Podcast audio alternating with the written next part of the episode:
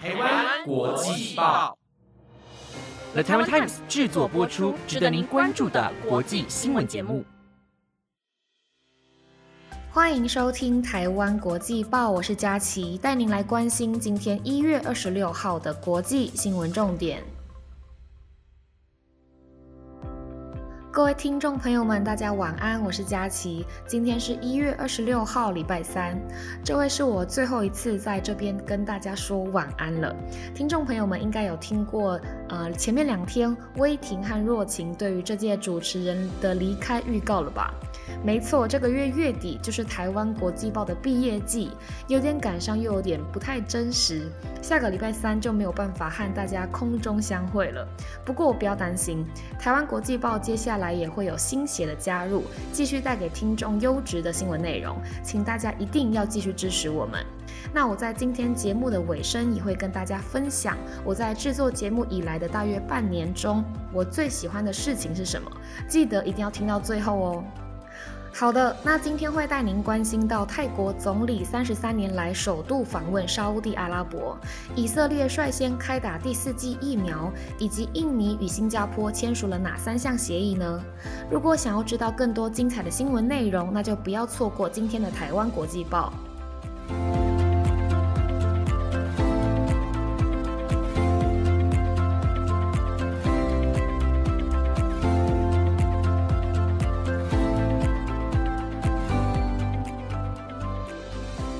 首先，第一则新闻带您关注到泰国总理帕拉育在昨日出发访问沙地阿拉伯。此次的访问是自三十三年前两国因蓝钻事件引发外交关系恶化以来，首次有高层官员进行对话。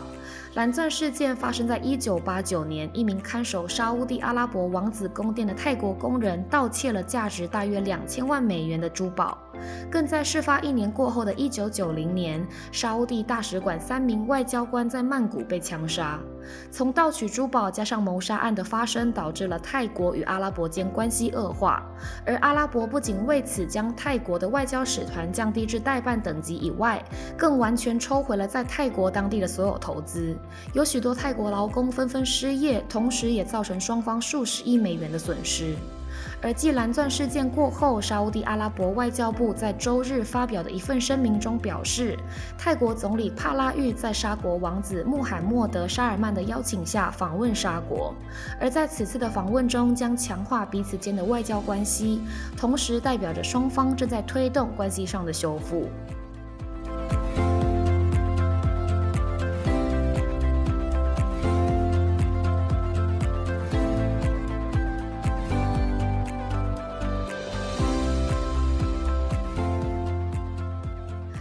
美国时间一月二十四号，卡尔文森号航空母舰在南海进行例行飞行操作，而一架 F 三五战机降落时在甲板上发生了着陆事故，因此造成了七人受伤。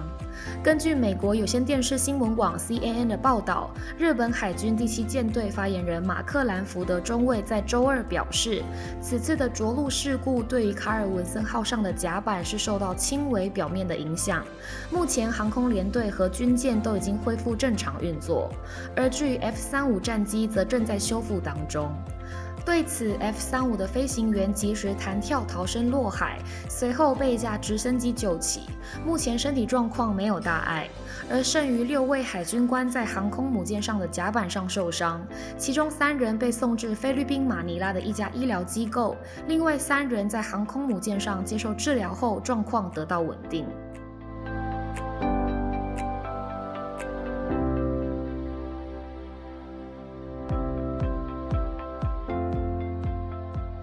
美国当局去年十二月在南部边境拦截拘捕了近十八万移民，试图要穿越美国与墨西哥的边境，以此进入美国。根据美国海关和边境保护局的数据显示，在二零二一年有超过两百万未经授权的移民因越过墨西哥边境而被逮捕。此项数据公布后，共和党为此指责拜登政府以某种方式促进了大规模的移民行为。自拜登在上任任第一天就提出了明确的目标，即废除前任总统川普所实施的强硬政策，试图彻底改革美国移民制度，并在南部边境建立一个更好、更人道的移民政策。不过，这也对边境人力、后勤和财政方面形成了巨大的压力。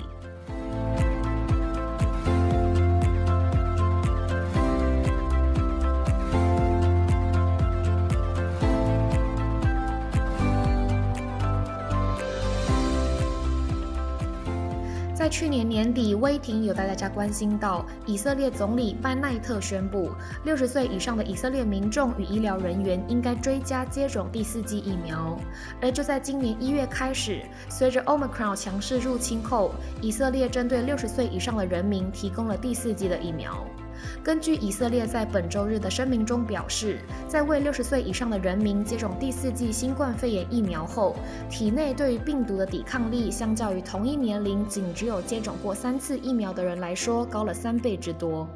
而以色列世巴医疗中心的初步研究发现，虽然第四季的疫苗抗体高于第三季，不过可能没有完全达到抵御 Omicron 变异株此种高度传播病毒的程度。对此，为以色列政府提供建议的医疗小组也建议向18岁及以上的人民提供第四季的疫苗，并表示额外注射有助于预防严重疾病的有效性。虽然以色列境内由于 Omicron 的入侵导致了病例数急速攀升，不过截至目前为止，并没有出现任何因感染 Omicron 变异株病毒而死亡的病例。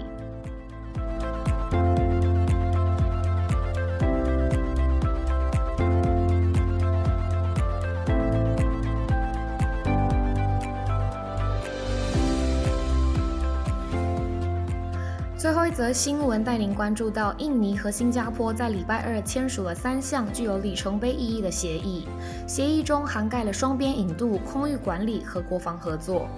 在引渡协议之中，主要的目的是将加强两国之间的合作，以此打击犯罪。若有罪犯进行潜逃，也仍能在拥有对方国家的国籍之下遣返母国接受审判。而共有三十一种罪行适用于此项协议，同时在十八年前犯下的罪行也涵盖在协议之中，意味着人们将无法通过改变公民身份来逃避正义。针对空域管理，拥有广阔陆地和海域的印尼已同意让新加坡与其他国家每年在南海布拉沃地区进行四次的海军演习。而作为回馈，新加坡也将放弃廖内群岛和纳土纳群岛领空的飞航情报区，并交还与印尼。这三项协议对于两国来说都意义重大，在符合彼此的需求下达成共识，以此促进双方的伙伴关系。